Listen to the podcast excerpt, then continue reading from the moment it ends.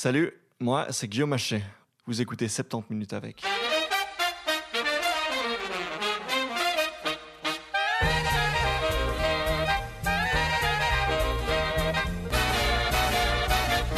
Hello tout le monde, ça fait quelques semaines, quelques mois même que euh, je tease cet épisode sur les réseaux sociaux.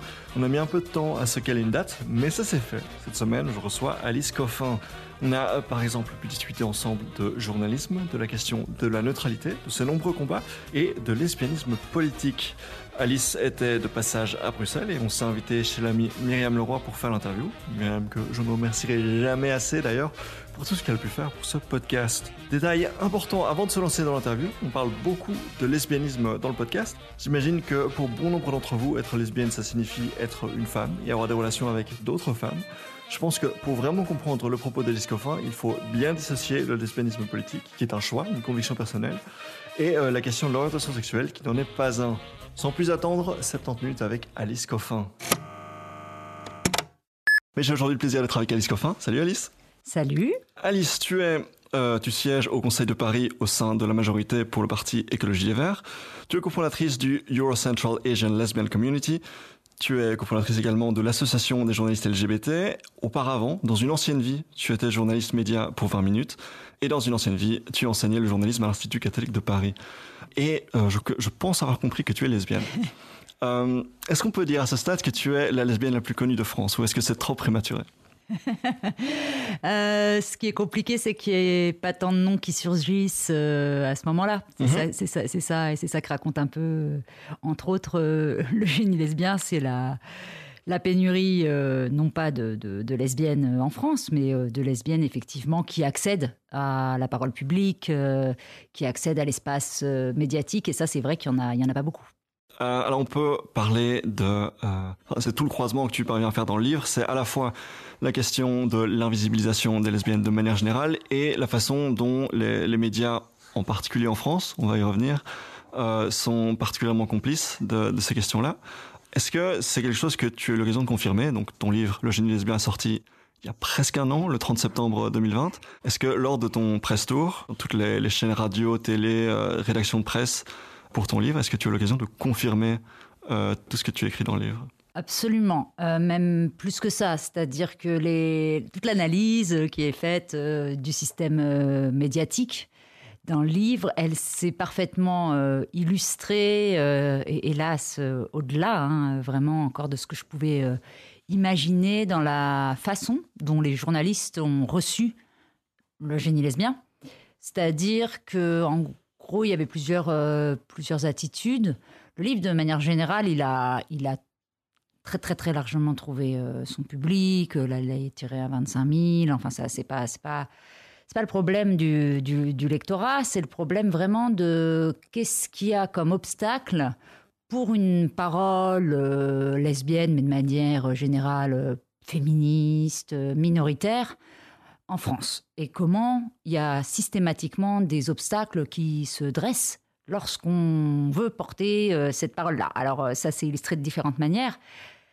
Auparavant, le, principal obstacle finalement c'est euh, le silence, l'indifférence, comme si les lesbiennes n'existaient pas. C'est ce qu'on a pu voir en France par exemple au moment des discussions sur la PMA qui ont duré des années et des années pendant lesquelles alors qu'on discutait euh, de leur sort euh, dans les journaux, euh, etc., les, les lesbiennes n'étaient pas invitées autour de la table, soit pendant les débats médiatiques et discuter de PMA parfois uniquement entre hommes, ou en tout cas très rarement avec des lesbiennes. Donc c'est comme si elles n'existaient pas. Ça, ça, ça, ça, ça c'était, moi, je trouvais l'invisibilisation une des, un des principaux mécanismes de la lesbophobie. Pour le livre, ils ont eu un peu plus de mal, mais parce que moi, j'avais un statut aussi euh, déjà un peu d'être présente euh, dans la sphère publique. J'étais, euh, je suis élue au Conseil de Paris. Il y avait eu un petit, une petite, un petit focus médiatique sur moi avant la sortie du livre à l'été 2020 pour des actions que j'avais menées en politique. Donc, ils pouvaient pas faire tout à fait semblant que ça n'existait pas. Donc là, c'est l'autre forme de, de, bah, de discrimination médiatique, c'est le fait de s'autoriser à absolument déformer une parole, ouais, ouais, à, ouais. à, complètement la, avec beaucoup de malhonnêteté, de mauvaise foi, mais ce qui est intéressant, ça peut arriver dans d'autres cas, hein, je veux dire, mais je pense qu'il y a quelque chose de très très spécifique quand ça s'applique à des, à des minorités. Et là, en, aux lesbiennes, en l'occurrence, moi j'ai vu des articles, mais enfin vraiment incroyables dans, dans, dans la presse qui, qui réellement, c'est pas juste tronquer les citations, mais réellement les déformer. Euh, ça allait euh, de Paris Match aux ondes des radios, etc. Il faisait des articles, mais pour le déformer, parce que je pense que là, il pouvait plus l'ignorer. Donc, il fallait quand même euh, œuvrer à ce que cette parole finalement considérée comme euh, dangereuse, menaçante, euh, ne puisse pas avoir trop d'écho dans la, dans la sphère publique. Mais, mais ce qui est intéressant, c'est pourquoi c'est possible? Pourquoi un tel degré en fait de, de déformation qui a vraiment été extrêmement, extrêmement violent. Hein? pourquoi c'est possible dans le cas d'une parole minoritaire et pas dans d'autres? Je crois que c'est parce que précisément, sur les lesbiennes, il n'y a pas beaucoup de choses en fait dans les médias ou euh, dans les cours, sur les, dans les cours mhm. d'université. Et c'est pareil pour d'autres minorités en France, c'est-à-dire que on peut s'autoriser à raconter n'importe quoi sur une catégorie euh, de la population lorsque précisément cette catégorie-là, elle n'est pas euh, source, cible d'enquête, de reportage, donc il n'y a pas d'information suffisamment fiable et ce qui ouvre en fait le champ au grand n'importe quoi. C'est pour ça que moi, d'ailleurs, j'ai constaté que très souvent, tout ce qu'on nomme des fake news, de la désinformation, c'est pas tellement anodin que ça soit très souvent lié à des sujets qui concernent des minorités. Par exemple, en France, énormément les musulmans et les musulmanes. Où on va avoir des fake news d'un degré complètement euh, inouï, où ça va partir en live sur euh, un homme politique comme euh, qui s'appelle Jean-François Copé, mais peu importe son nom parce que ça ne mérite pas de rester dans l'histoire, mais qui raconte euh, que euh, les petits blancs se font voler leur pain au chocolat, etc. Enfin, c'est n'importe quoi. C'est du fake news complet. Mais ce que je veux dire, c'est que c'est pas du tout anodin, mhm. que ça s'applique à des pans de la population qui, par ailleurs, ne font pas l'objet de récits, de reportages, n'ont pas voix au chapitre et ne peuvent pas elles-mêmes réaffirmer euh, bah, leur vécu. et dans, le cas euh, des musulmans, des musulmanes, c'est particulièrement évident puisqu'on parle chaque année en France du, de la question du, port du foulard, mais rarement sont, sont invités euh, sur les plateaux les, femmes musulmanes. Jamais, pratiquement. Il y a eu des enquêtes qui ont, qui, ont été faites. On avait ciblé des enquêtes médiatiques qui montraient, je crois que c'était à l'automne 2019, où il y avait eu c'était 180 et quelques euh, plateaux qui parlaient du voile et euh, il y en avait euh, avec mhm. pas là. Et donc, et donc il y a ce, phénomène d'invisibilisation des minorités. Et puis finalement, quand on se retrouve quand même dans une situation où on finit par avoir Alice Coffin en plateau, par exemple, chez Europe 1, donc chez Bolloré, là on se lance dans une opération où on déforme complètement les propos et on diabolise, on diabolise les lesbiennes de manière générale, le lesbianisme politique. Vouloir gommer symboliquement la moitié de l'humanité, n'est-ce pas là la définition d'un projet génocidaire moral Atterré par cette approche binaire, excluante et revancharde qui abîme des années de révolution subtile. Détester les hommes, ce n'est pas excessif quand même un peu Alice Coffin, quand elle dit que euh, la solution c'est euh, éliminer euh, les hommes du paysage, etc. C'est la guerre. Bah, oui, mais c'est une forme d'apartheid, si vous voulez, qu'elle réclame. Oui, oui, oui, oui. Un dessin dans le canard enchaîné vous compare aux intégristes, aux islamistes qui ont le même discours contre les femmes. Mais quelle différence entre vous, les intégristes? Elle a également écrit, je cite, Il faut éliminer les hommes. Vous avouerez qu'il y a de quoi sursauter. Ne pas admettre l'altérité, est-ce que ce n'est pas une forme absolue d'obscurantisme?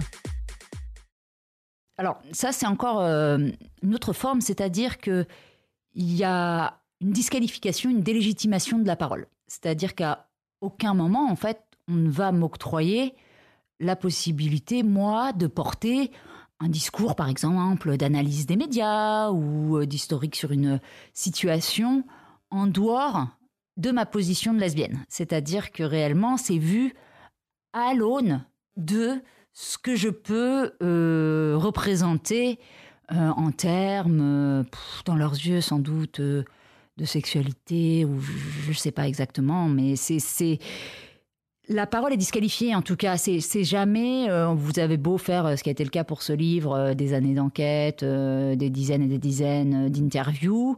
Ça va passer au prisme de une rhétorique lesbophobe extrêmement ancienne. Moi, j'étais très surprise en fait par la, la présence, la permanence de cette rhétorique-là lesbophobe, qui en gros revient à les lesbiennes veulent éliminer tous les hommes, quoi. C'est mhm. vraiment et elle déteste les mecs, et, c'est vraiment une ritournelle.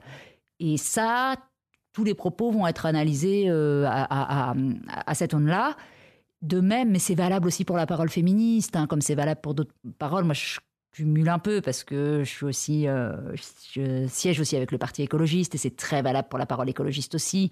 C'est-à-dire qu'il y a euh, vraiment un, un, mur en fait médiatique là-dessus, un mur journalistique qui fait on, ne peut pas même énoncer des, des, mm, vérités ou euh, extrêmement factuelles hein, finalement et qui sont sans cesse, on l'a vu sur l'écologie, sur le climato-sceptisme, etc. Bon bah c'est pareil dans un champ féministe, euh, dans un champ lesbien. Vous, vous ne pouvez même pas arriver en fait, mais c'est tout l'objet en fait de la fin du livre, c'est-à-dire que on sait plus ce qu'il faut à la fin parce que les chiffres euh, sont là, sont écrasants, euh, sont terribles sur euh, la, domination masculine et, ses, conséquences. Et pourtant, tout ça, bah, ça, ça, suffit pas. C'est autre, chose qui se joue, bah, qui est extrêmement structurel. Et c'est bien ça qui est très, très, très compliqué à déminer, en fait. Hmm. Et donc, pour les médias, il y a en particulier en France ce culte d'un certain modèle de la neutralité, l'objectivité. On incarne le, neutre, le factuel, et euh, un, regard autre, situé, serait disqualifié automatiquement. C'est le cas aussi, je pense, euh, dans, le domaine académique en France. Hein. On a reçu euh, Julie Daché qui faisait son doctorat sur l'autisme, qui est elle-même militante autiste. Ah. Et non, on peut pas, on peut pas faire un doctorat sur le sujet. Vous êtes directement concerné, ça vous disqualifie immédiatement, etc. Absolument. C'est et moi, c'est vraiment ce que j'ai expérimenté quand j'étais à la rédaction de 20 minutes, c'est-à-dire que on m'interdisait quoi, vraiment d'écrire des articles euh, qui avaient trait à, euh, dans leur langage, ils appelaient ça l'homosexualité, euh, les droits des femmes, parce que j'étais féministe et lesbienne et, donc il, il y avait à leurs yeux une neutralité, une objectivité journalistique nécessaire pour traiter les sujets qui me qui me disqualifiait. Moi, tout l'objet du livre, c'est aussi de démonter cette notion-là de, neutralité, évidemment dans le champ médiatique, mais, bien au-delà. Hein. Je pense qu'effectivement, ça vaut dans le champ universitaire, ça vaut dans le champ politique, euh, ça vaut dans différents champs. Je pense que c'est pas nouveau, c'est-à-dire que pourtant, c'est pas une, un déminage nouveau. Ça, figure dans l'introduction du deuxième sexe euh, de Simone de Beauvoir. Dès les premières pages, elle dit, en fait, le neutre, c'est l'homme. Et puis la femme, c'est l'autre, mhm. c'est l'autre. et encore dans les euh, discours d'Emmanuel Macron, voilà, exactement. on, retrouve ça. Et c'est pas facile parce que, en tout cas dans le champ médiatique, c'est particulièrement pas facile parce que ça semble aller de soi, même dans une espèce de vulgate ou d'opinion euh, majoritaire sur le journaliste, de dire bah oui, bien sûr, les journalistes, ils doivent être objectifs. Euh, ça, quand même, euh, c'est la moindre des choses, c'est le béaba. Moi, c'est ce qu'on m'a enseigné euh, en école de journalisme, comme si l'objectivité allait de soi, dans le regard qu'on peut avoir sur la, sur la. et même de bonne foi hein, chez certaines personnes. Alors que précisément, moi, j'estime que cette objectivité-là, elle ne reflète que la subjectivité euh, des dominants. En fait, elle est, elle est la subjectivité de certains et absolument pas une objectivité. Pour le dire un peu plus simplement, euh, bah, il y, a des personnes, en fait, dans la population qui ont le droit de parler absolument de tout sans qu'on pense qu'ils parlent au nom de leur vécu. En gros, si vous êtes un homme blanc, hétéro, personne va venir euh, vous demander des comptes en vous disant, bah, quand même, est-ce que t'es pas un petit peu influencé par ton hétérosexualité quand tu nous dis ça? Non. Euh, on va pas présenter les choses comme ça. Alors que pour euh, le reste de la population, tout propos est soumis à suspicion, en particulier dans le, journalisme. Ça, c'est la première chose, c'est que d'une part, cette objectivité, pour moi, ça n'existe pas.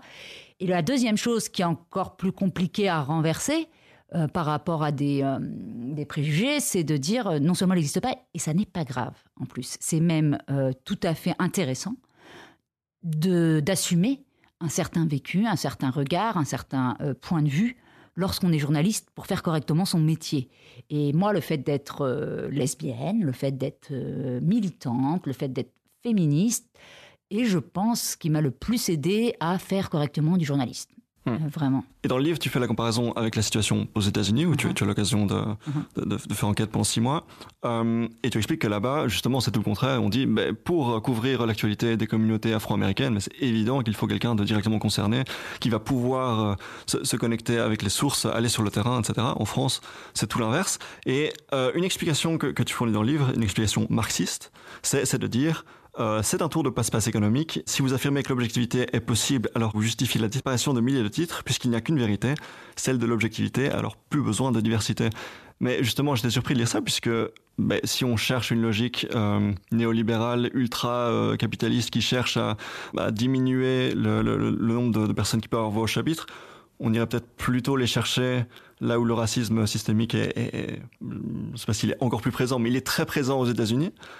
Et justement, non, c'est aux États-Unis qu'on on, a euh, un regard sur le journalisme qui est tout à fait contraire. Donc là, j'étais surpris. Pourquoi est-ce que c'est le cas comme ça en France, mais pas aux États-Unis? Alors, je pense que je, enfin, je veux me garder aussi de, généralité parce que il peut y mais, c'est vrai que je, bah, je pense qu'il y a une réflexion plus profonde euh, sur la presse, mais qui est liée beaucoup, euh, alors qui est liée à, des facteurs culturels, qui est liée à la taille du pays aussi, qui permet en fait, quand vous avez un bassin de population bien plus grand aux États-Unis qu'en France, ça veut dire que par exemple une presse dite communautaire, une presse qui va toucher par exemple euh, les lesbiennes, euh, les noirs, elle va avoir un, bassin de population, de lectorat bien plus important. Elle va pouvoir être viable économiquement. Alors que en France, bah, évidemment, il y aura bien moins de personnes euh, qui vont être touchées, donc c'est plus compliqué économiquement de mettre en place des systèmes de presse communautaire, même si je encore une fois, il y a d'autres facteurs, mais sur un simple pan euh, économique, la taille euh, évidemment de la population joue énormément là-dessus sur la possibilité euh, ou pas de développer une presse communautaire qui est une presse absolument essentielle. Hein. C'est parce que c'est vraiment par là qu'on va sortir certains sujets, qu'on va pouvoir les approfondir et, qui est perçu. Alors là, c'est une deuxième raison en France euh, comme une abomination. de toute façon, le mot euh, communautaire en France euh, est perçu comme une abomination, mais alors une presse communautaire, je pense que c'est vraiment quelque chose qui est vécu de hmm. manière extrêmement compliquée. Pourtant, on y reviendra. On y voilà, et pourtant, c'est précisément ce qui a manqué d'avoir une presse communautaire forte pendant les, les, discussions sur le mariage pour tous. c'est ce qui manque vraiment parce qu'on peut comprendre que les médias généralistes, si ça leur arrive de pointer leur focale sur telle ou telle euh, question euh, qui concerne plus, euh, par exemple, les lesbiennes, on peut aussi comprendre que ça va pas être à, longueur de page, et c'est bien pour ça qu'il y a besoin d'une presse qu'on pourrait appeler une presse spécialisée. Donc ici, on parle spécifiquement de la France. Bon, après, en toute honnêteté, ça s'applique également à la Belgique francophone. En tout cas, ça, déborde un petit peu. quand justement tu, tu, as fait ton press tour, j'ai cru remarquer que justement ce chapitre sur euh, la neutralité et les, problèmes euh, concernant le journalisme en, francophonie, du coup, en France, était relativement peu abordé. Qu'est-ce que c'était quoi la, réception hein, de ce chapitre euh, d'après toi? Oui, mais non, non, c'était vraiment ils n'en parlaient pas. ça n'existait pas. C'était quand même intéressant parce que les, principalement c'était tout de même ce qui les intéressait beaucoup, c'est euh, de savoir que, mon Dieu, euh, mes livres ne vont plus euh, être lus quand c'était des journalistes hommes, puisqu'ils ont beaucoup focalisé sur une phrase mhm. qui disait que j'essayais justement précisément de, de, ne plus, plus lire de, de livres d'hommes, ou du moins de privilégier les ouvrages d'autres que ceux que j'avais déjà lus pendant 25 ans, quoi, pendant ma scolarité et, mes études. Et euh, non, le chapitre sur les médias, c'est vrai que hum, il, posait pas beaucoup de questions là-dessus. Alors après, des podcasts euh, particuliers, des journalistes, bien sûr, hein, il, y a eu, des personnes qui ont super bien fait leur boulot. Mais sinon, euh, ça, c'est pas du tout étonnant. Parce que, euh, donc moi, j'étais, j'essayais d'exercer, quand j'étais journaliste à temps plein, l'activité de journaliste média qui est pour moi une spécialité du journalisme absolument primordiale et qui est extrêmement peu développée dans les rédactions euh, françaises, beaucoup plus aux États-Unis aussi, là encore. Les journalistes médias, c'est comme bon bah, les journalistes économiques euh, traitent d'économie, les journalistes euh, sportifs, sportifs de sport, journalistes culturels de culture, et puis les journalistes médias s'occupent des médias en fait. C'est-à-dire qu'ils font ce boulot-là d'enquête, de reportage sur les autres journalistes. Et ça, c'est extrêmement faible comme euh, domaine. Euh, y a hmm. des rédactions, la plupart des rédactions euh, n'en ont pas ou très très peu. Ça présume qu'on peut remettre en question le travail de journaliste. C'est intéressant parce que ça, j'en parle, j'essaye vraiment de comprendre. Et les arguments donnés sont parfois sont oui, mais non, ça n'intéresse personne, c'est de l'entre-soi, on va pas parler de nous-mêmes. Il y a une gêne parfois vraiment chez, chez, les journalistes à faire ça. Il y, a il y a des réflexes évidemment corporatistes aussi hein, qui visent à, à, à se protéger. Euh, et puis, euh, il y a quand même aussi, euh, je crois, des, des, craintes de bloquer un peu euh, sa carrière. Enfin, euh, très clairement, euh, moi, il y a des endroits où j'ai pas été invitée aussi parce que quand vous enquêtez sur d'autres journalistes ou etc. Bon, bah, ils sont pas forcément disposés ensuite à vous ouvrir leur micro ou à vous recruter dans leur rédaction. Donc, Mhm. c'est pas c'est pas une spécialité très simple. Si euh, maintenant je, je prends ma baguette magique et je décide que Sandrine Rousseau remporte les élections présidentielles l'an prochain et que tu es nommée à la tête du ministère de la Culture, du CSA et de, de tout ça, et que tu peux, tu peux faire le ménage comme ça t'intéresse, comment est-ce qu'on résout ces questions? Comment est-ce qu'on, en tout cas, on lance un mouvement de réflexion par rapport à ces questions Puisque, à part toi, je, je- j'en entends pas beaucoup remettre euh, tout ça en question. En fait, je pense qu'il faut profondément modifier euh, l'enseignement du journalisme et euh, sa pratique et la façon dont on, on le discute. Parce que ce dont je parle, c'est pas moi dans le génie lesbien, je l'ai transmis comme ça, mais euh, c'est pas moi qui l'ai inventé. C'est pareil pour l'histoire des lesbiennes, c'est un ouvrage très collectif et qui s'appuie évidemment sur un ensemble d'études qui ont déjà été faites. Et ce que j'explique sur les médias, sur les questions de la ne- neutralité, même si je le conceptualise d'une certaine manière qui est la mienne, c'est le béaba des médias studies euh, qui ont été développés euh, au Royaume-Uni, notamment euh, par l'école de Birmingham ou dans d'autres cas. Et les médias studies, qui sont les études de, de médias, racontent tout ça très bien.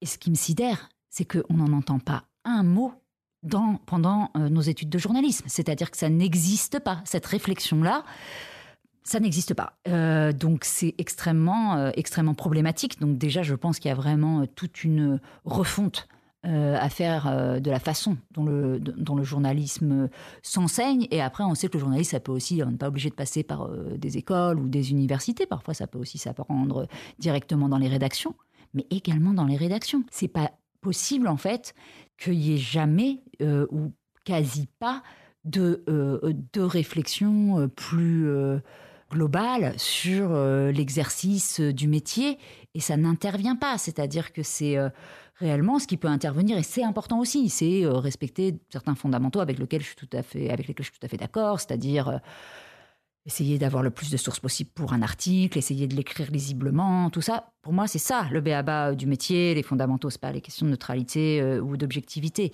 mais sur la question de quelle réception, euh, comment on fait pour bien comprendre en fait, euh, y compris dans, je pense, le, média. euh, en tout cas en termes qui, est important en France et que, que je respecte le plus, mais qui pourtant mm, a, ce problème-là aussi. Je vous donne un exemple, celui de Mediapart. Pour moi, il y, a- quelque chose qui m'a choqué et qui, pour moi reflète un- une absence. Et pourtant, vraiment, j'admire beaucoup leurs travaux et je pense qu'il y a une réflexion, mais vraiment pas du tout assez poussée. Euh, Mediapart a fait des enquêtes euh, récemment, et ils ont bien eu raison de le faire, sur euh, les questions de harcèlement moral de certains, et en l'occurrence certaines parlementaires, sur leurs collaborateurs et collaboratrices. Extrêmement important, sujet absolument majeur. Seulement, les deux grandes enquêtes qu'ils ont fournies, c'était une enquête sur Laetitia Avia, qui était une élue noire, femme noire, et une enquête sur Esther Benbassa, qui était une sénatrice aussi euh, racisée. Entendons-nous, c'est extrêmement important. Je ne dis pas qu'il ne devait pas faire ces enquêtes Mediapart. C'était primordial qu'il les fasse. Et, et- moi, j'apporte mon soutien entier aux collaborateurs, aux collaboratrices. C'est pas ça le problème. C'est de ne pas avoir pensé les logiques du journalisme et de ne publier, de faire un effet en fait de, de focus et de ne pas avoir publié ces enquêtes-là avec 5, 6, 7 autres enquêtes parce qu'on sait à quel point c'est un sport pratiquement, euh, vraiment assez national, hein, le harcèlement de collaborateurs et collaboratrices dans les sphères parlementaires. Alors comment ça se fait? Comment ça se fait? Si c'est aussi répandu, pourquoi est-ce qu'on se retrouve avec les deux enquêtes qui sont qui portent sur des femmes racisées? Ben, Il y a des explications là-dessus. Il y a des explications qui sont que ce sont des terrains sur lesquels c'est un peu plus simple de mener des enquêtes. Sur les femmes de manière générale, parce que finalement, les gens ont moins peur de témoigner. Il y a plus de possibilités euh, de témoignage. Ça fait moins peur que d'aller témoigner euh, euh, quand, que quand votre supérieur est un homme, qui va avoir plus de pouvoir, et encore plus si c'est un homme blanc. Donc c'est aussi plus facile d'aller témoigner euh, contre des femmes racisées. Et je crois que ne pas prendre ce problème-là, ne pas avoir ça en tête ne pas voir les mécanismes de comment on construit une enquête journalistique, c'est ne pas réfléchir assez à les problématiques de réception, les problématiques d'enquête, tout ce qui entoure en fait l'exercice du journalisme. Et encore une fois, quel est l'effet, quel effet de sens ça produit Et comment dans ce cas-là, bah, il faut mieux attendre un peu et puis dire bah, on va sortir en même temps. Et il y aura évidemment Laetitia Avia et Esther Benbassa, qui ont été des enquêtes très importantes à réaliser, mais elles sortent avec 7 ou 8 autres enquêtes. Mhm. Et là, on évite euh, cet effet-là, qui est une déformation du réel finalement, qui est une déformation du réel par un biais du travail journalistique qu'on- peut comprendre parce que ouais ça va être plus et il y a plein d'autres explications aussi qui font que oui dans ces cas-là ça a été plus facile d'enquêter et je- je- je- j'ai pris exprès l'exemple de Mediapart qui est vraiment par ailleurs l'exemple donc j'espère qu'ils m'en voudront pas mais parce que imaginez si à Mediapart c'est comme ça c'est Ouais, évidemment ouais. encore plus dramatique ailleurs ouais. parce que c'est vraiment ceux qui pratiquent je crois avec le, le- parmi ceux qui pratiquent avec le plus de, de, de- de- de soucis de ce qu'ils peuvent produire en termes d'effet de sens d'information mais ça, c'est- une manière de... de- Au-delà, pour, comprendre ça, je pense qu'il faut sortir euh, de l'idée euh, que l'information, euh, elle existe en tant que telle, que c'est un, un- réel. Ce n'est pas du tout vrai. L'information, c'est un récit, c'est un choix d'aller prendre une toute petite partie du réel qui se déroule sous nos yeux au quotidien et de dire, toi, tu vas devenir une information. Toi, je te prends là, toi, pan de réalité, et je t'amène aux yeux du public, je te labellise information. Et ça, ça s'appelle un choix éditorial, et ça, ça dépend d'énormément de conditions qui sont euh, où est-ce qu'on peut se rendre, euh, qu'est-ce qu'on voit, euh, quel argent on a pour le faire, quel choix on fait. Tout ça peut très bien se justifier, mais n'allons pas prétendre que c'est la réalité en fait qui nous renvoie, qui nous renvoie à ça. J'ai eu récemment un, affrontement un peu sévère à ce sujet parce que je critiquais, c'était la première écologiste, et je critiquais euh, les euh, choix opérés par Radio France de consacrer ben, pratiquement un quart du débat de la primaire écologie à des questions de laïcité et euh, d'insécurité. Et alors, les, vous parlez de Sonia Mabrouk tout à l'heure, ou 1, ou d'autres journalistes, et des harceleurs, je l'appelle harceleur comme euh, Raphaël Enthoven, je, je l'appelle volontairement harceleur, parce que quand on, on multiplie et qu'on cite des centaines de fois le nom d'une même femme, comme Rokhaya Diallo, lors d'un, bah, ça s'appelle harceler quelqu'un, faut, faut, faut l'appeler par ce nom-là, m'ont reproché, m'ont dit, bah, ah bah bien sûr ça n'existe pas, alors euh, vraiment vous ne voyez rien, vous ne voyez pas l'insécurité, vous ne voyez pas le réel, c'est les journalistes qui inventent. Il ne s'agit pas de dire ça, il s'agit de dire qu'est-ce que, sur quoi vous choisissez, si Oui. vous choisissez de passer autant de temps, sur quoi vous choisissez de braquer la focale, c'est pas que ça n'existe pas, mais votre récit, il est une version uniquement du réel. Et ça, ça me semble encore une fois du béaba à comprendre. Et à, on peut discuter après, on peut dire mais oui, mais, je choisis de m'occuper de ça, mais ne me dites pas que c'est des chiffres et que c'est du réel. Parce que si on veut vraiment parler d'insécurité, et, et- et ça, c'est des discours très compliqués à avoir, mais euh, si on veut parler par exemple d'insécurité, quand on me dit mais alors le terrorisme, mais alors, bon, bah, les chiffres du terrorisme dans le monde, ça tue 13 000 personnes par an. L'insécurité climatique, les dérèglements climatiques, c'est 8 millions de personnes par an. Donc, ce n'est pas vrai que c'est un truc du, du réel et pour protéger les gens et que euh, c'est d'être une horrible gauchiste que de ne pas penser. euh, c'est qu'il y a des choix qui ne privilégient pas nécessairement la sécurité des personnes. Ouais, une ligne éditoriale, c'est déjà Voilà. un exercice de pouvoir. Bien sûr. Euh, mais donc juste pour revenir à la question d'origine, euh, la, la question donc de, de quel, euh, quel changement apporter, comment, comment, alors, quels, donc, quels l'enseignement. outils fournir à la non, presse française? Donc, ouais, l'enseignement en est une partie euh, absolument primordiale. euh, et des choix draconiens en termes euh, d'embauche et de, de recrutement, en fait, Mhm. des rédactions. Plus de journalisme média, plus de remise en question. Plus de journalistes médias, plus de journalistes racisés, surtout, vraiment. Mais vraiment, les rédactions. Il y a un passage dans le livre qui s'appelle vraiment euh, sur, sur- sur les salles terriblement euh, blanches hein, euh, des rédactions françaises. Et, en- et donc, vraiment apporter des profils de manière euh, générale absolument différents euh, dans les rédactions. Et attention, ce n'est pas qu'une question de lutte comme. Ça, c'est valable pour toute entreprise. Pour toute entreprise, bah, il y a un problème si euh, réellement vous ne recrutez des salariés que d'un seul profil. Ça s'appelle voilà, ça- c'est c'est- ça- c'est la discrimination qui en est à l'origine, donc évidemment, il faut le combattre, très bien.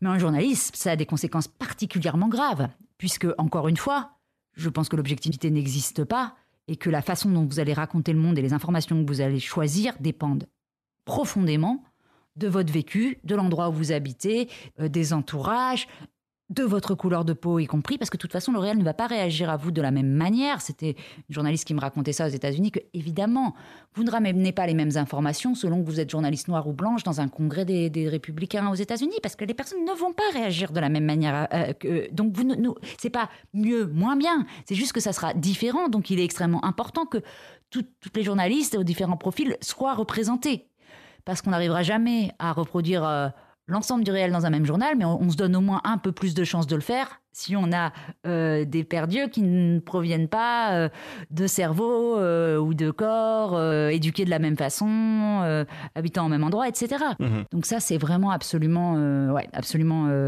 capital. Quand on pose ces questions-là de pourquoi y a-t-il autant d'hommes, pourquoi y a-t-il autant de personnes blanches dans les rédactions, la question de voilà, dénoncer le fait que l'objectivité en journalisme n'existe pas mhm. et, casser cette, euh, cette image pourtant très, euh, très célébrée voilà, que, que dans, dans, toutes les rédactions. Quand on, quand on se lance dans cette démarche-là, on, on s'attaque à l'indiscutable, des choses qui sont... Il y a une forme de dogmatisme, de, de voilà, une, un culte pour, pour ces, ces conceptions-là. Toi, tu arrives à t'y attaquer? Mhm. Pourquoi? Qu'est-ce qui, qui est spécial chez Alice Coffin qui fait qu'elle peut s'attaquer à l'indiscutable? Non, mais je pense qu'il y a. C'est un sujet qui qui commence un peu quand même à, émerger, j'espère, euh, mais pas beaucoup, hein, c'est vrai, euh, dans, dans, les rédactions françaises. Euh, je pense, c'est pour ça que je disais, c'est pour ça que je disais, lesbienne, ça fait de moi une meilleure journaliste, parce que je pense que ça, ce, constat-là, il ne m'est pas venu vraiment par une réflexion de journaliste média, il m'est vraiment venu parce que j'étais lesbienne et parce que j'ai été confrontée très directement à six mois intenses qui ont été les six mois de discussion sur le mariage pour tous en France entre la fin 2012 et le début 2013, où chaque jour, dans ma salle de rédaction à 20 minutes, mais aussi en écoutant la radio, la, télé, etc., je voyais en action se déployer euh, cette question de la, de, la fausse neutralité et, et, ses, ravages, en fait, dans le, dans le traitement de l'information. Du coup, je pense que ça me touchait évidemment extrêmement euh, euh, personnellement. Euh, et que je voyais bien surtout les conséquences extrêmement toxiques, parce que là, ça pourrait n'être qu'une discussion euh, qu'académique, universitaire, sur, tiens, le journalisme, les questions de neutralité, de l'objectivité.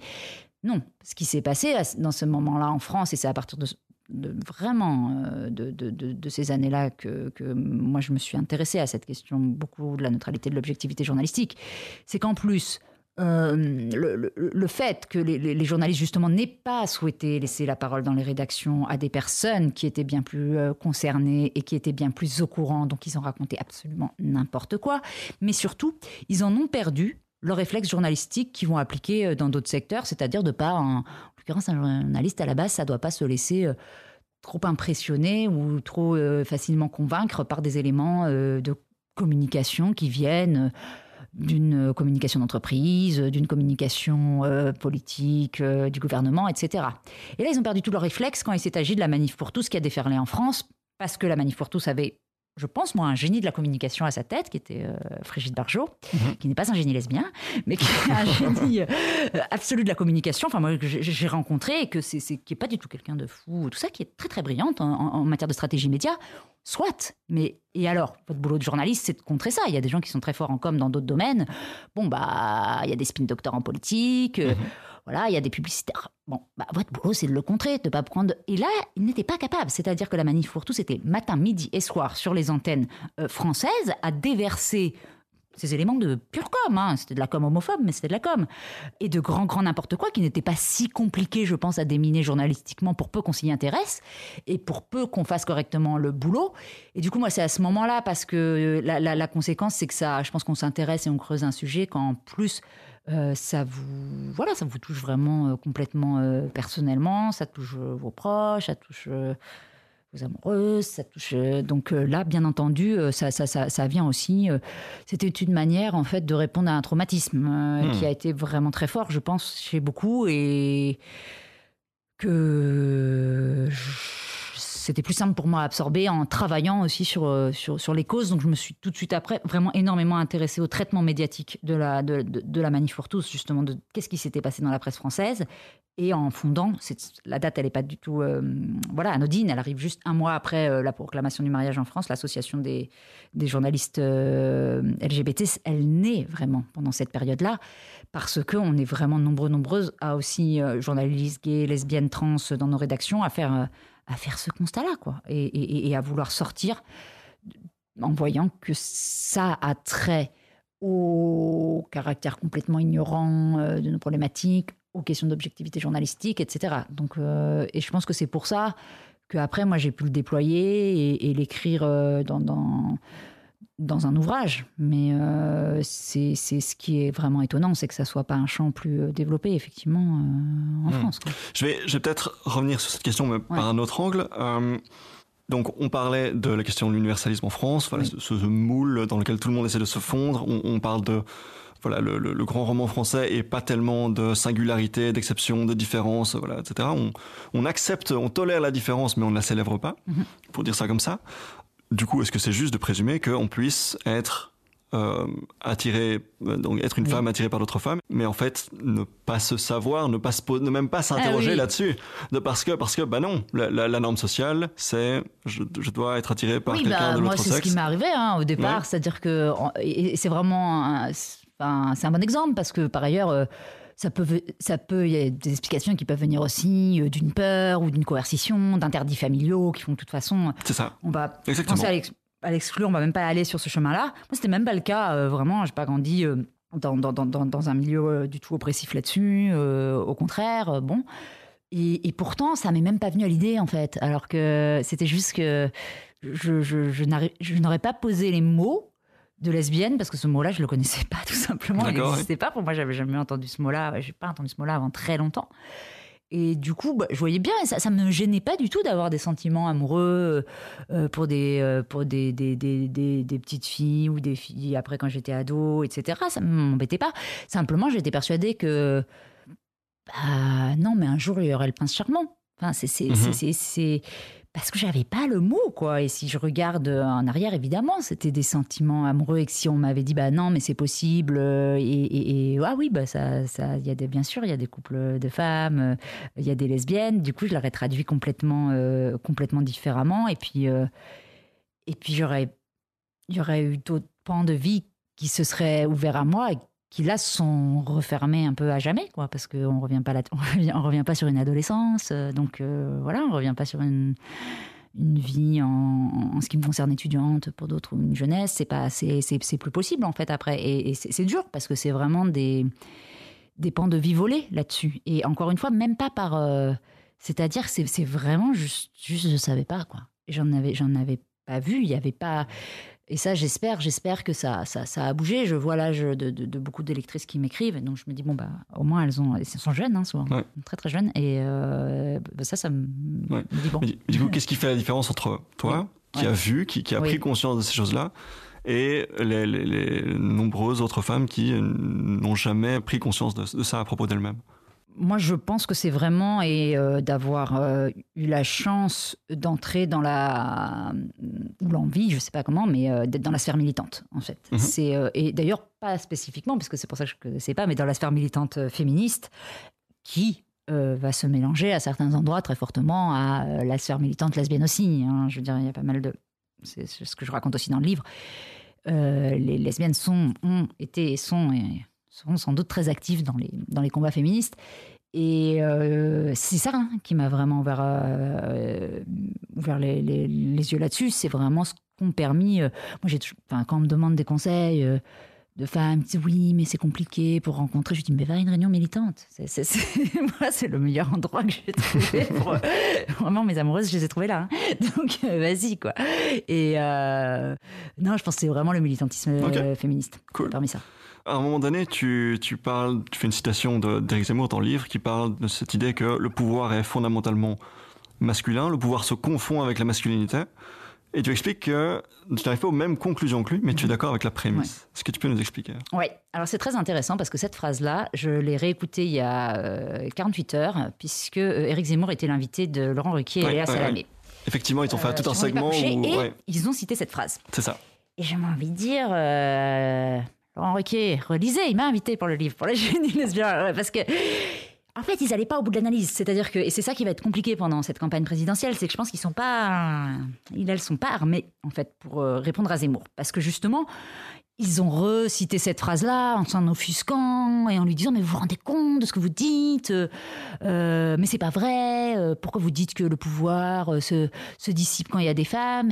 Ils comprennent pas ce qu'il dit parce que moi je pense qu'il a raison de dire ça au sens et quand je dis qu'on n'arrive pas aux mêmes conclusions au sens où le pouvoir politique est intrinsèquement lié à la masculinité le politique lui-même est synonyme de masculin c'est la même chose en fait c'est-à-dire que et ça, là encore, il faut reprendre son historique. Euh, de fait, les, femmes ont été euh, exclues du champ euh, politique lorsqu'il a commencé à se formaliser, se conceptualiser, notamment de manière démocratique. Si on prend euh, la, la- Troisième République en France qui va produire un- une, installation euh, et qui est euh, bah, au ciment de moi du groupe collectif euh, féministe auquel j'appartiens qui s'appelle La Barbe, qui mime justement tous nos grands hommes républicains qui sont censés- avoir fondé notre système. Les femmes en étaient exclues. Les femmes non seulement n'avaient pas le droit de vote, mais bien évidemment n'étaient pas dans ces cercles-là. Et tous les codes en fait, du politique, et je pense même qu'on pourrait pousser bien plus loin,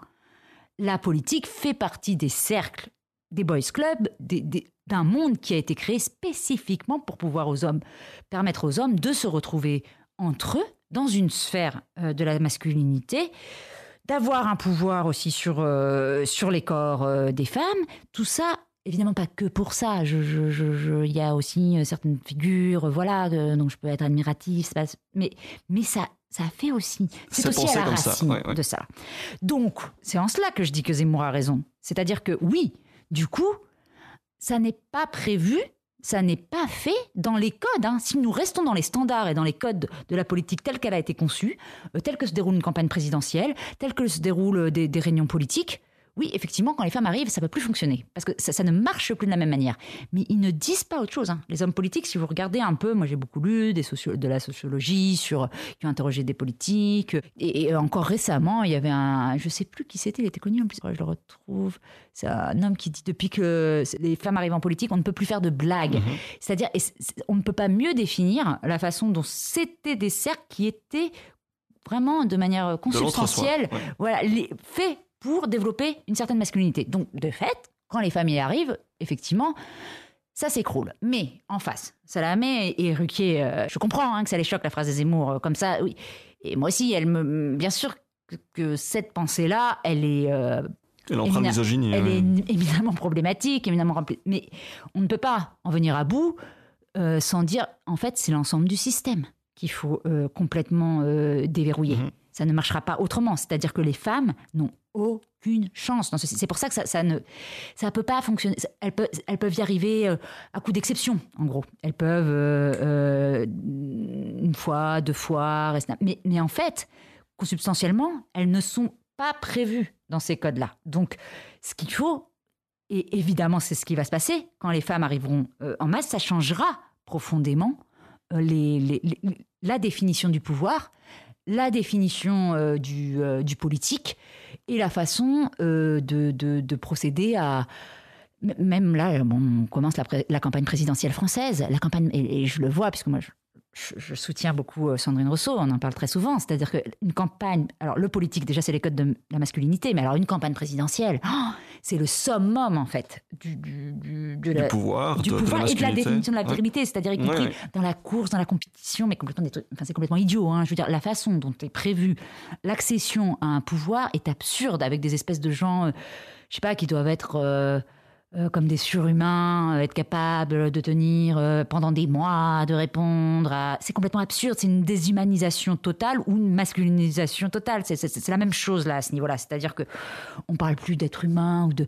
C'est des codes vraiment de, compétition extrêmement forcenés et qu'on va retrouver hein, dans d'autres. Il y a d'autres sphères qui sont réservées. La, la politique vraiment incarne ça de manière très forte, mais après il y a ce qu'on a appelé la la caserne et le vestiaire, l'armée, c'était ça aussi, le sport, tout ça, ce sont des, ba- des bastions aussi, euh, et qui sont liés à des notions euh, beaucoup de clans, de groupes. C'est-à-dire que je pense que si on, décortique, en fait, moi, c'était un, un ouvrage suivant que j'avais envie de faire aussi après le génie lesbien, c'est vraiment, je parle de la molle farandole dans le génie lesbien qui décrit vraiment tous ces, tous ces lieux où on voit les hommes, en fait, un peu dans une tautologie d'être homme, c'est-à-dire que ils se tournent entre eux, ils sont là, ils sont, ils sont présents, et je crois vraiment que la plupart des secteurs de notre société euh, qui ont été développés sont des secteurs dont la définition est très très très liée à qu'est-ce que la masculinité, qu'est-ce qu'un homme, et pour moi ça vaut autant pour la politique que pour l'art. L'art c'est pareil, c'est quelque chose qui est en fait, c'est compliqué parce qu'on dit ça, les personnes vont dire oh, mais pas du tout, euh, ça n'a rien à voir, euh, mais si, hélas, moi je pense que hélas, tout ça sont c'est très très profondément des excroissances de, de, de, la masculinité et que du coup bah pour venir à c'est pour ça que c'est si dur de venir à bout du patriarcat parce que Mhm. en fait notre société elle est elle est oh, toutes ces manifestations extérieures du monde de l'entreprise du monde politique du monde de l'art du monde du sport tout a été pensé en fonction de la masculinité telle que définie, hein, entendons-nous, c'est pas euh, les hommes euh, comme ça, non, de ce qui a été construit autour de la figure des hommes. Et, et- et ça, ça définit énormément de des champs des activités humaines. Donc ça va être très très long, en fait, de déverrouiller tout ça. Très long. Mais tu paries sur une femme pour la prochaine présidentielle Est-ce que est-ce que c'est pas un pari un peu raté d'avance?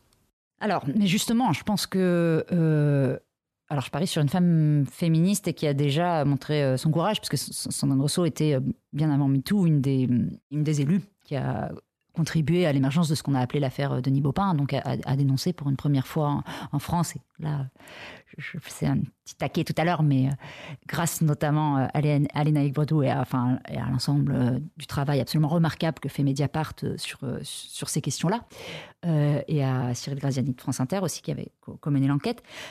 Il y a eu ce, moment très important duquel elle était au, centre, dont c'est pas n'importe qui, Sandrine Rousseau, euh, quand même, dans, sa manière de mener les combats, mais c'est surtout, justement, moi, ce qui m'intéresse, c'est que elle est tout à fait prête, en fait, à, opérer euh, ce renversement-là.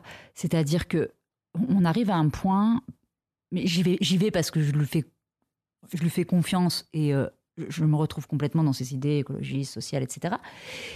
Mais c'est pas seulement ça. C'est que pour moi, la campagne qui s'annonce en France, mais c'est valable, on l'a vu dans d'autres pays, on l'a vu avec Trump, etc. Il y a une zémorisation euh, très forte de la campagne et il y a, une extrême droitisation très forte des médias.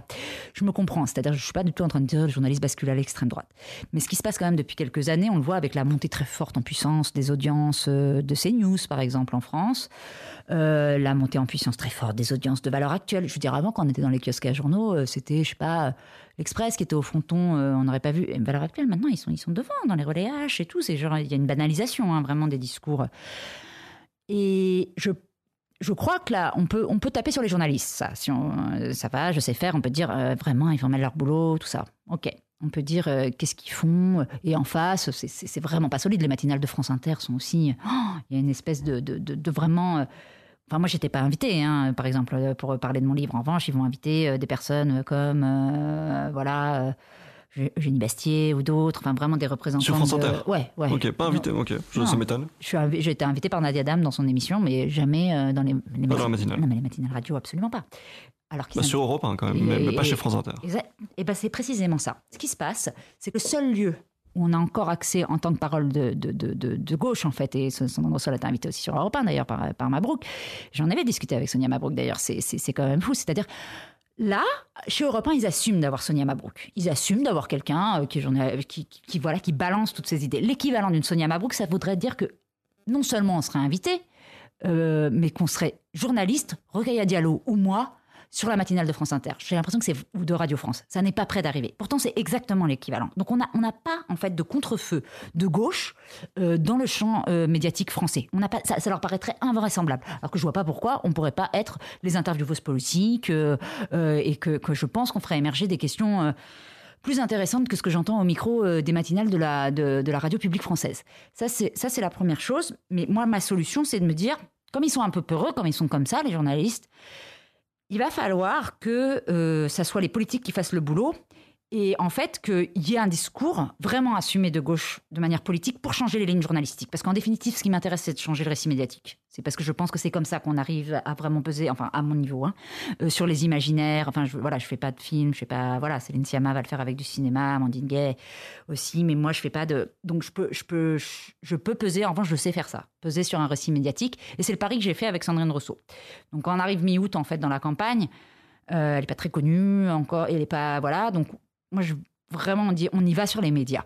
Et ce qui me fait penser que ça peut fonctionner, c'est précisément euh, la, matinale de France Inter, euh, animée par Nicolas Demorand et Léa Salamé. Mhm. Pourquoi? Je la fais brève. Euh, Sandrine Rousseau, elle se présente sur le débat, on lui demande pourquoi vous pourquoi vous vous présentez Et elle dit parce que mon humiliation a des limites et parce qu'Emmanuel Macron, alors qu'on avait mené tout ce combat contre les agressions sexuelles en politique, a nommé Gérald Darmanin ministre de l'Intérieur.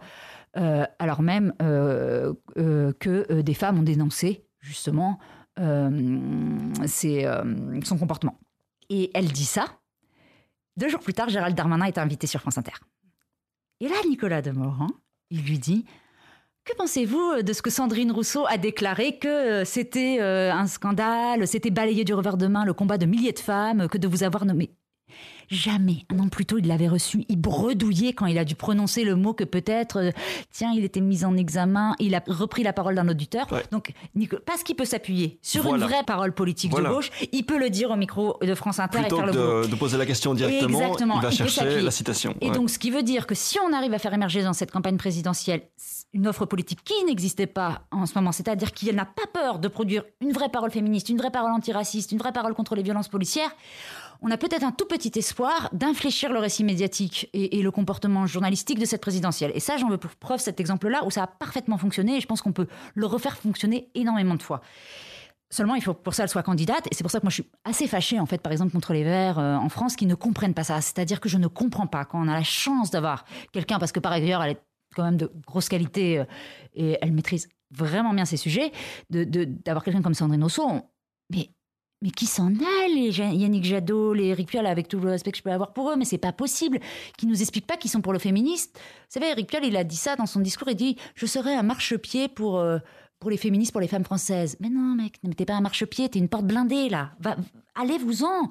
Et c'est pas, ça veut pas dire « Mais venez faire campagne avec nous. » Je veux dire, moi, je serais ravie, euh, voilà, que Eric Piolle, il vienne dans la campagne, y a pas, c'est pas un souci. Mais pourquoi est-ce qu'ils ne comprennent pas que là, et qu'ils ne le comprennent pas non plus, même électoralement? Parce qu'en fait, la dynamique, elle n'est pas de leur côté. C'est-à-dire, bon, là, je fais de l'analyse politique, hein, mais c'est mhm. vraiment. Leur offre politique, elle est déjà représentée. Anne Hidalgo vient d'arriver. C'est la même chose que Jadot. Elle, ils ne présentent pas quelque chose de nouveau.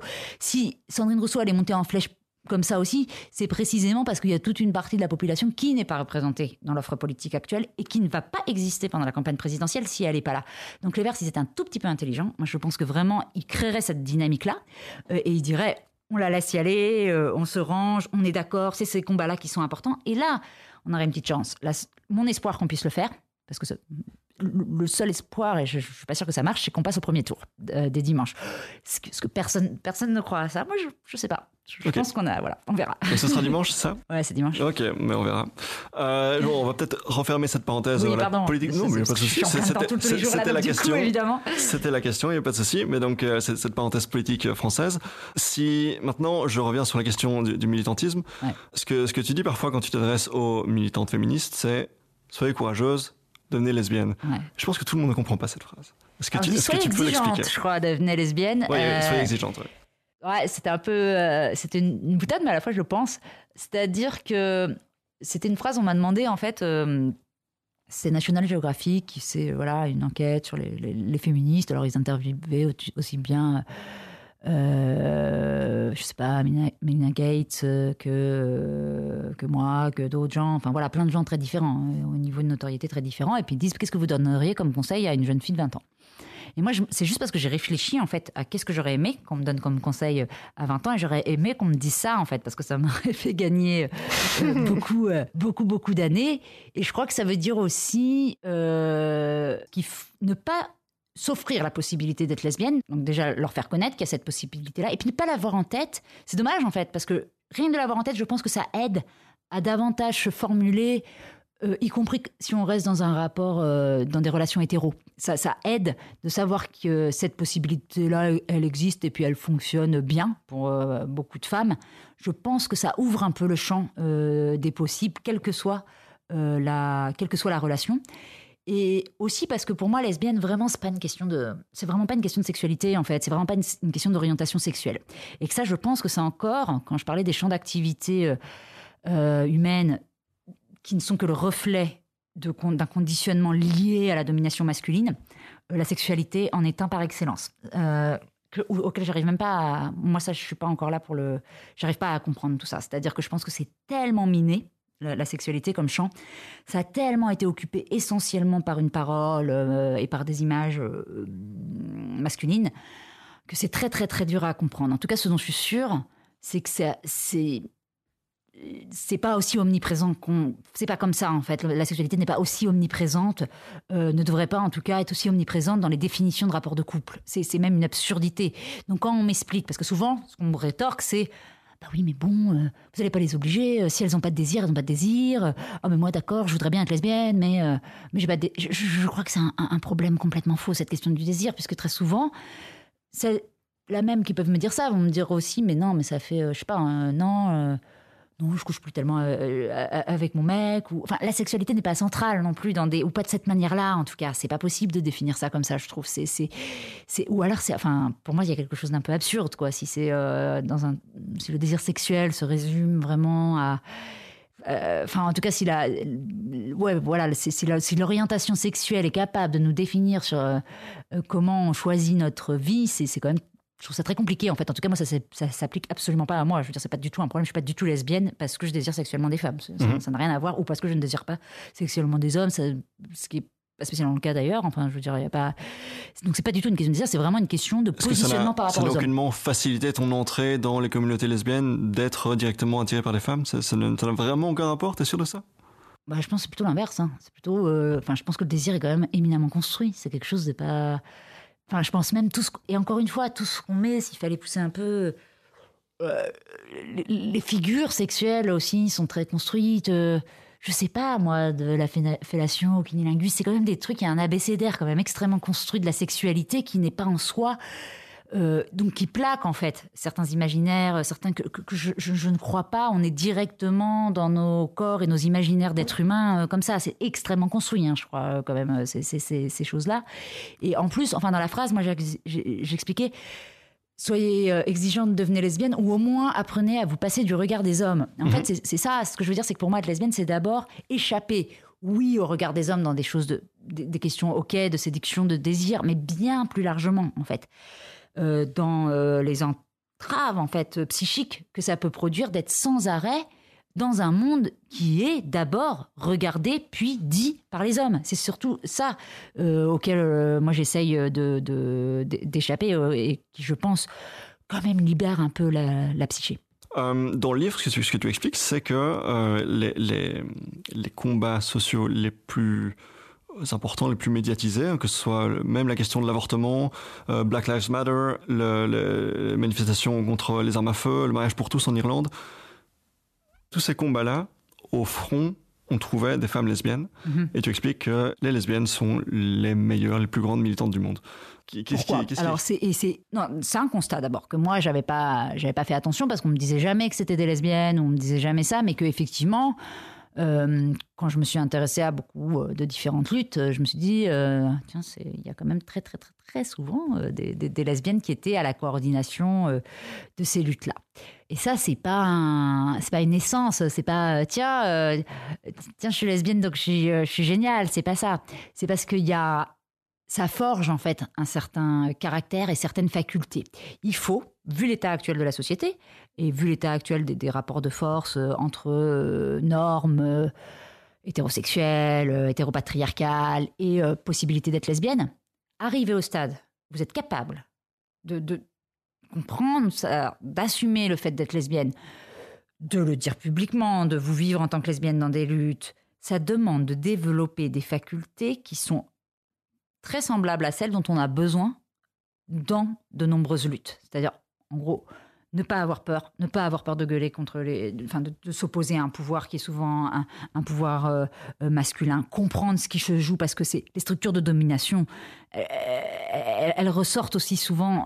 Elles peuvent avoir leur particularité, mais les structures de domination coloniales, patriarcales, il y, a des points communs très forts. Donc comprendre sur des luttes environnementales aussi. Donc l'avoir compris, l'avoir fait dans votre propre parcours, la force qu'il faut pour faire ça, pour en arriver là, parce que ça pèse quand même encore beaucoup. Sur, enfin, c'est pas simple encore hein, d'y arriver à dire de pas avoir peur et eh ben ça, ça vous donne, euh, c'est une bonne école en fait après pour, euh, pour faire du, euh, du, militantisme. Donc je pense que c'est ce qui explique aussi qu'on retrouve de, de, de, nombreuses lesbiennes dans, dans, dans, les luttes et les illustrations que je vois. C'est-à-dire que c'est pas du tout anodin pour moi que par exemple Adèle Haenel et soit celle qui a fait exploser le MeToo dans, le, dans le cinéma français, qu'on a attendu un bout de temps hein, quand même. Euh, et qu'elle soit lesbienne. C'est pas un hasard, voilà. Et c'est pas parce que ah elle est lesbienne, elle a des super pouvoirs, même si elle a aussi des super pouvoirs, Adèle. Mais c'est pas seulement ça. C'est c'est parce que euh, pour s'affirmer comme tel dans un milieu alors, euh, qui est quand même une quintessence, hein, le cinéma en termes de, Ça se pose là, hein, euh, les représentations du cinéma en termes d'assignation de genre, d'assignation de rapport entre hommes, et femmes, etc. D'être capable de dire ça, ça vient complètement briser justement tout cet imaginaire, tous ces codes-là. Donc déjà, un travail a été fait auparavant qui après fait que vous êtes capable de réagir et de, de, percevoir davantage ce qui est en train de se jouer euh, quand on remet un César à quelqu'un comme Roman Polanski. Donc hmm. il y a un passé aussi derrière. Courage politique face à des institutions masculines bien en place, une indépendance d'esprit puisque on, échappe, le génie lesbien, on échappe au, au regard et au, jugement C'est plus simple, ça, repose beaucoup en fait. Hein, regard. Du coup, il y a une énergie psychique, euh, je pense, et une énergie tout court en plus, ça, je pense. On perd beaucoup moins de c'est fatigant hein, quand même de lutter contre la masculinité. Donc quand vous n'avez pas aussi à vous poser trop de questions dans votre foyer, ça ne veut pas dire qu'il n'y a pas d'autres soucis. Hein, je veux dire, mais c'est, ça repose aussi, ouais. Alors on arrive au point vitique du podcast où on va commencer à citer euh, Monique Wittig et, la pensée straight. Euh, alors c'est toi la spécialiste, j'espère que je ne vais pas déformer son propos, mais euh, ce qu'elle fait grosso modo dans la pensée straight, c'est remettre en question ce qu'elle appelle le régime de l'hétérosexualité en tant que doctrine politique. Elle dit qu'on on évolue dans un monde où on est évitablement essentialisé en tant qu'homme, en tant que femme, donc en tant que dominé ou dominant. Et donc finalement, euh, elle arrive à la conclusion de dire, et donc les lesbiennes qui échappent donc au, regard, au jugement euh, des, hommes, euh, ne sont pas des femmes. Mm-hmm. Alors, est-ce que tu es une femme, Alice? Euh, moi, ouais, je revendique beaucoup le, le en fait, le, le terme, euh, ce terme-là, je pense, euh, mais pour des raisons intrinsèquement de combat politique. Mhm. tu, es assignée femme, tu es perçue comme femme dans l'espace social. Ouais, enfin, mais ça n'a pas été très, c'est-à-dire très longtemps, euh, ça n'a rien voulu dire. C'est-à-dire que c'est quand j'ai compris euh, le mot en tant que catégorie politique, mais mhm. ce qui est aussi ce que veut dire Vitig dans, dans, ça, et en ce sens-là, que les lesbiennes échappent à la catégorie euh, politique femme. Or, moi, la catégorie politique femme, elle m'intéresse. Euh, au sens où euh, bah, j'ai envie de l'aider, de, la défendre. Mais, euh, la sororité finalement. et voilà, enfin, en tout cas, et de comprendre ça comme une catégorie politique. Et c'est seulement à partir de là que j'ai pu assumer pleinement d'être une femme, mais avant c'était quelque chose d'extrêmement compliqué pour moi, l'appartenance à la féminité, l'appartenance à la catégorie femme.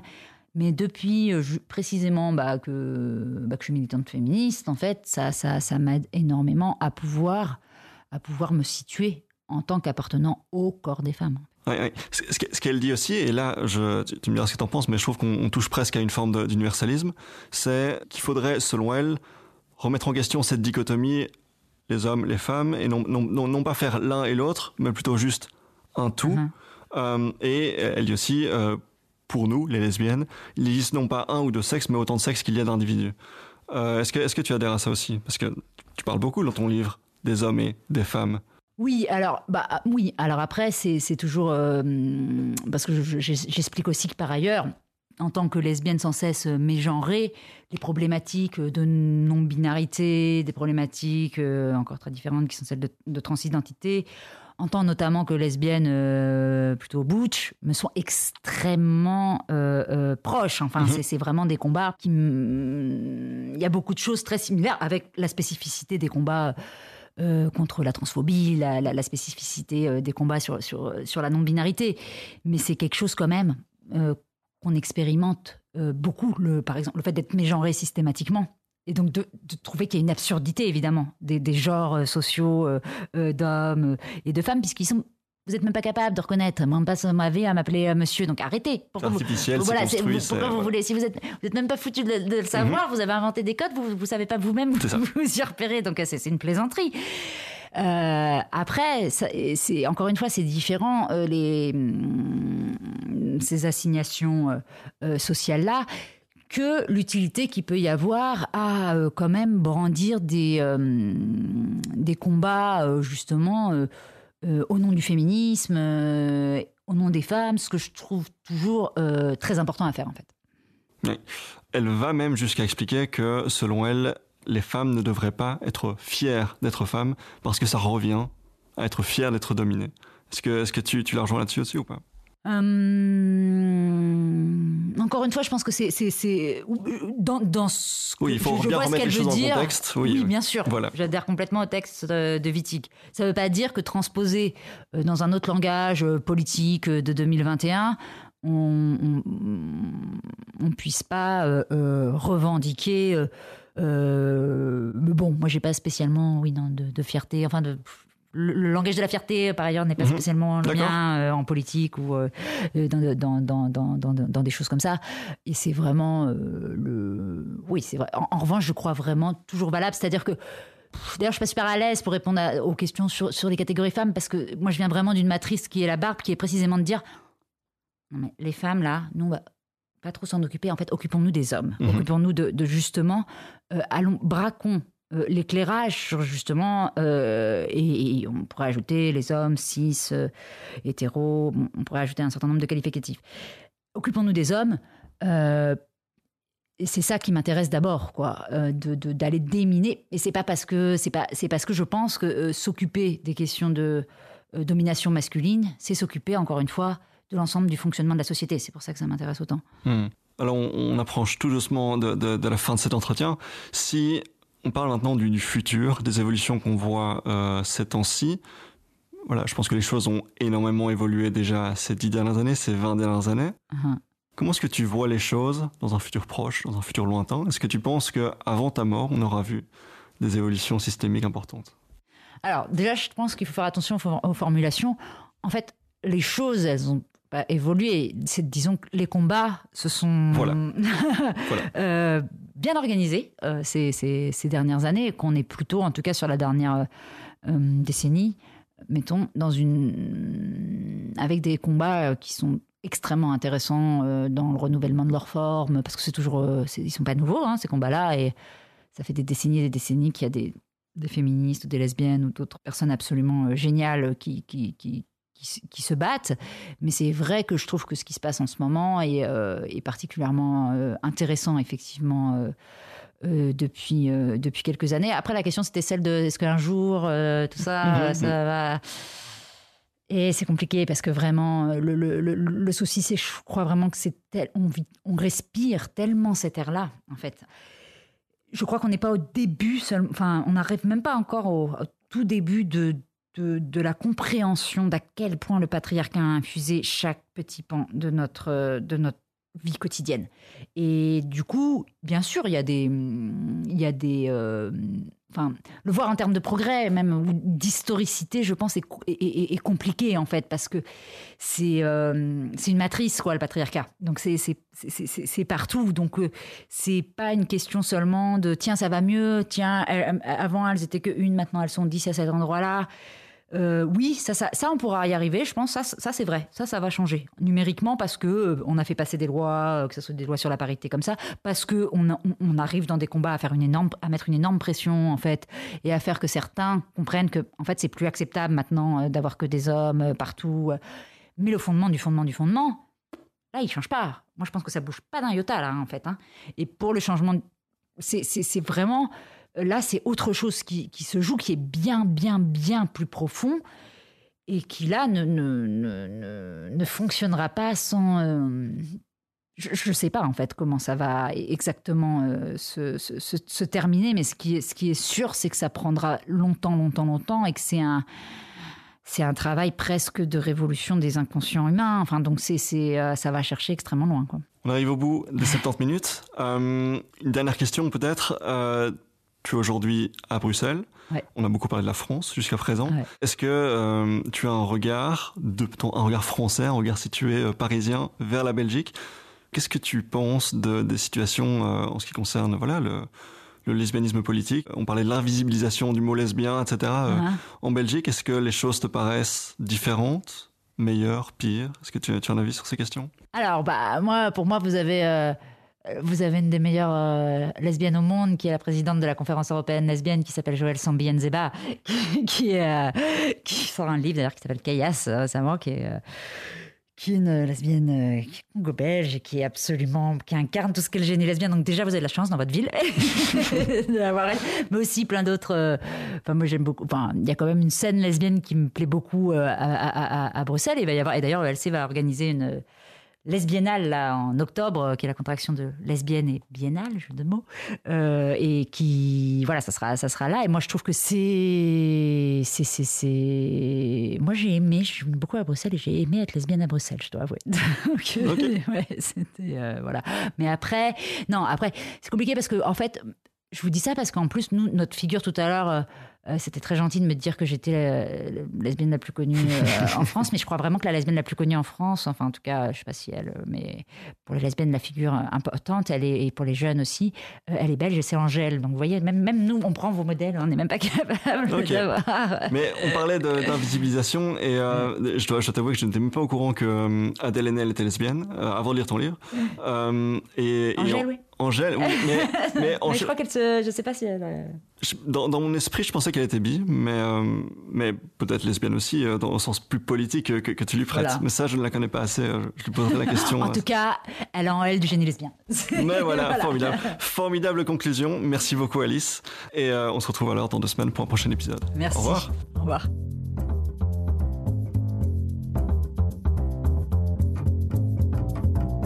Et voilà, c'est ici que s'achève mon entretien de 70 minutes avec Alice Coffin. Quelques précisions par rapport à ce qui a été dit. On discute un moment de la primaire écologiste française. On a enregistré cet épisode moins de une semaine avant les résultats du premier tour et, comme Alice l'espérait, Sandrine Rousseau s'est effectivement qualifiée pour le second tour. J'espère que vous avez apprécié cette interview. Ce podcast n'est pas sur Patreon. Il est gratuit, sans pub, sans placement de produit. La seule chose que je vous demande, si vous avez aimé, c'est d'en parler autour de vous. Ça aide à faire grandir le podcast, ça m'aide à booker des invités qui avant étaient peut-être hors de portée pour moi, donc s'il vous plaît, faites-le. Et si ce n'est pas encore fait, n'oubliez pas de vous abonner à 70 minutes avec sur votre plateforme de podcast préférée et sur les réseaux sociaux. Tous les liens sont dans la description. Dans deux semaines, je recevrai Renaud Mas pour parler de ses travaux de recherche sur la prostitution en Belgique et dans le reste du monde. Je vous dis à très bientôt. Salut, salut